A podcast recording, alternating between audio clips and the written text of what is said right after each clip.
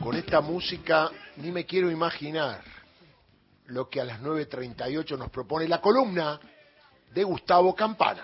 Prólogo tan necesario como ineludible.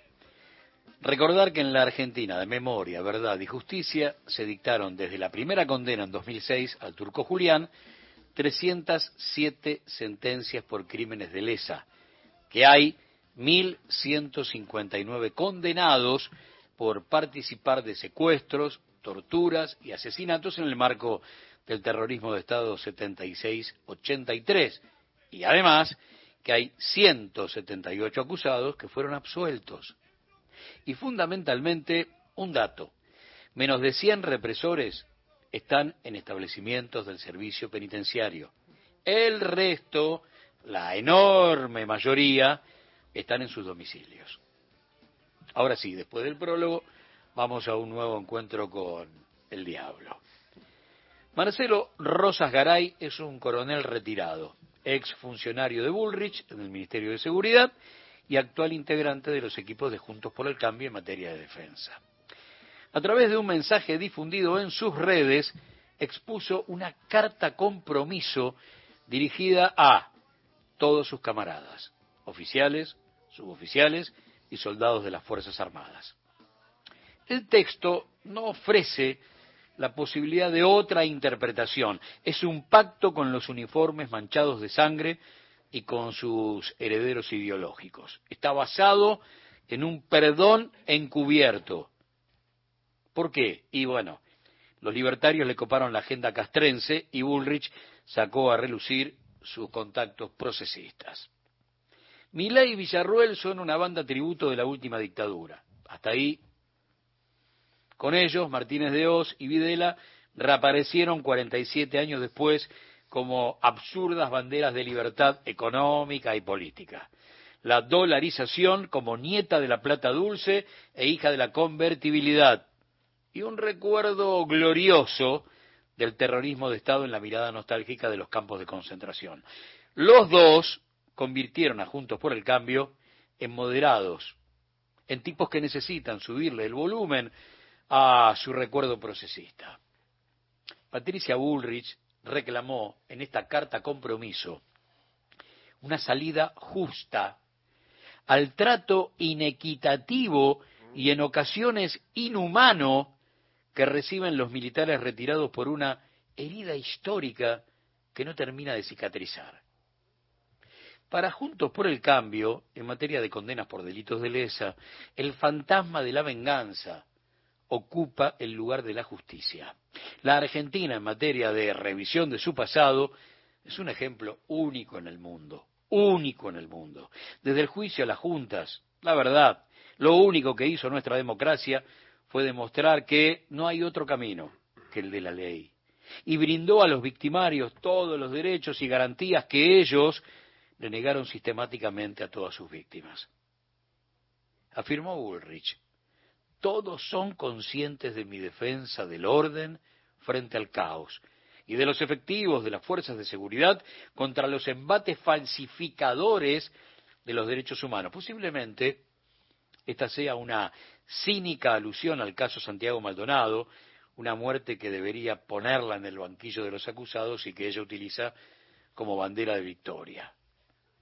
Conozco, sin embargo, el trato inequitativo y en ocasiones inhumanos que han recibido muchos oficiales y suboficiales retirados a consecuencia de una herida histórica que no termina de cicatrizar, pero que debemos curar de una vez mediante una salida justa si queremos comenzar un camino hacia la construcción de un futuro de paz y de concordia. Lo propone la candidata presidencial de Juntos por el Cambio. ¿eh? Apareció bancando a Bullrich el diputado Alberto Acef, legislador que en marzo pasado propició la presentación de un libro en la Biblioteca del Congreso que mostraba a los desaparecidos como una estafa política. Por suerte, el resto de los legisladores lo, lo impidió. Como vemos, la ex ministra de Seguridad se lanzó en búsqueda del voto militar con promesas orientadas a se viene un nuevo marco de impunidad vamos a llamarle como quieran, indulto, nuevas leyes de perdón light, Pero lo que se viene es perdón, ¿eh? Lo que quiero recordar es que la última dictadura es la cara más oscura que le devuelve el espejo al pasado de Macri y compañía. Para bajarle el precio a la relación de, de la familiaridad con los militares, lo que hacen es banalizar cada vez que pueden la peor tragedia que vivimos los argentinos. Franco, Macri, lideraba un grupo económico con siete empresitas en 1976. Y casualmente, pucha, casualmente, cuando terminó la dictadura tenía 51. Por supuesto, Domingo Felipe Cavallo como presidente del Banco Central y Carlos Melconian en su rol de titular del Departamento de Deuda Externa del Banco Central, salvaron a los Macri después de Malvinas con la estatización de la deuda externa privada. Siempre que aparece este dato, me acuerdo de esa escena de la historia oficial, esa escena donde Guillermo Bataglia, Héctor Alterio y Hugo Arana lo que hacían era enrostrarle al socio civil de los milicos el porqué de un enriquecimiento que, si todos son tipos que la están padeciendo, ¿por qué vos no? Todo el país se fue para abajo. Solamente los hijos de puta, los ladrones, los cómplices y el mayor de mis hijos se fueron para arriba. Y te vas a morir creyendo eso, ¿no, viejo? Nunca vas a admitir que a ustedes le fue como una mierda. A los que son como ustedes. ¿Qué pasa? Roberto, por favor. Pero si tenés las mismas máquinas de hace 40 años. El mundo sigue andando, ¿entendés? Y le pasa por encima a los que se quedan mirando las nubes. ¿Pero no te da vergüenza seguir repitiendo ese verso tan estúpido y tan inmoral mientras la gente se muere de hambre? ¿Hambre? ¿Y dónde está el hambre aquí?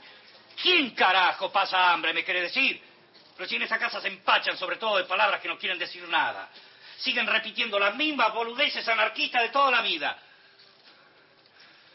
La guerra de España terminó y ustedes la perdieron. ¡Perdieron!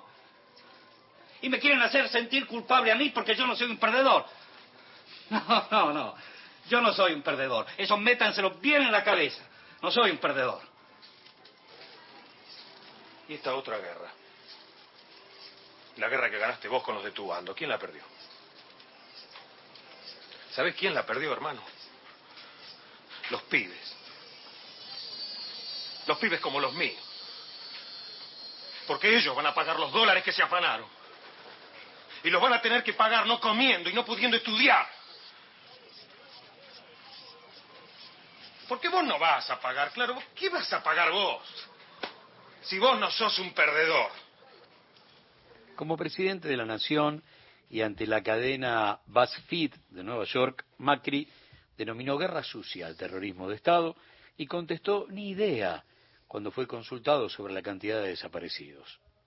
Los autores en campaña del curro de los derechos humanos en 2017 primero intentaron sin suerte levantar el feriado del 24 de marzo.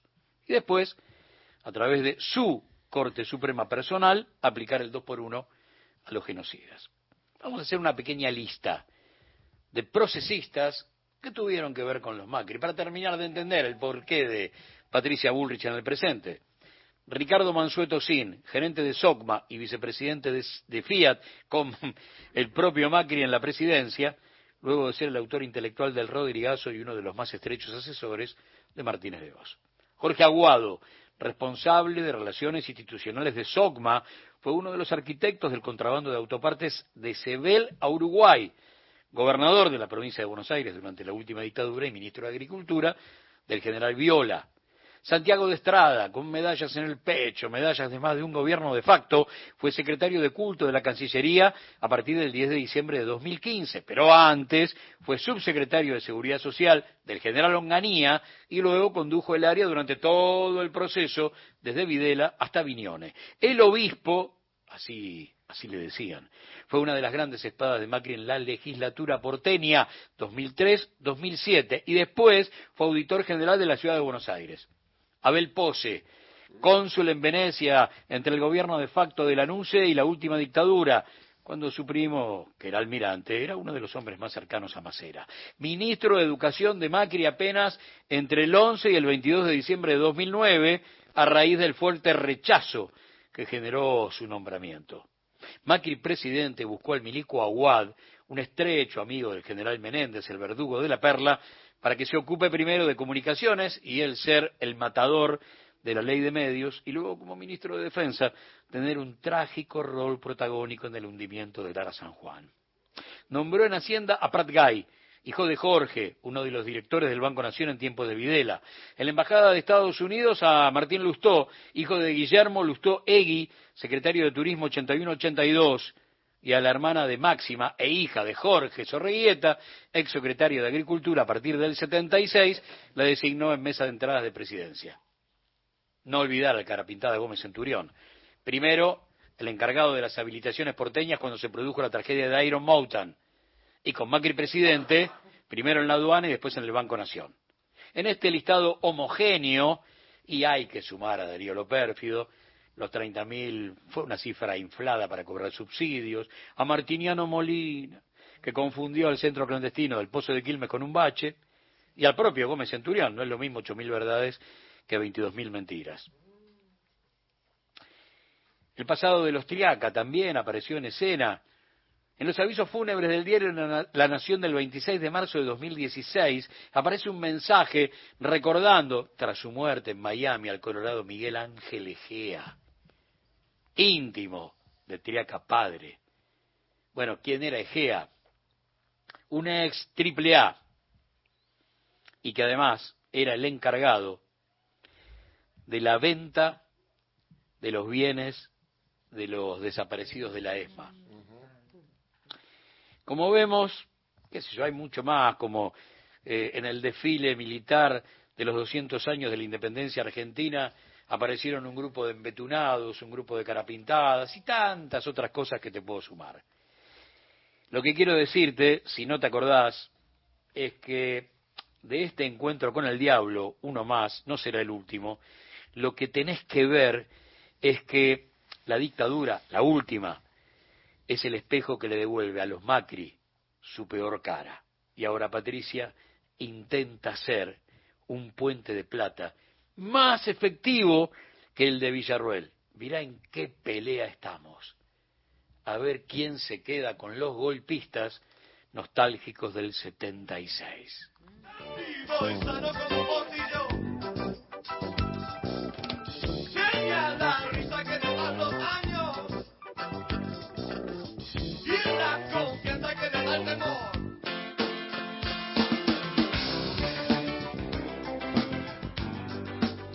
9.51, impecable, la columna de Gustavo.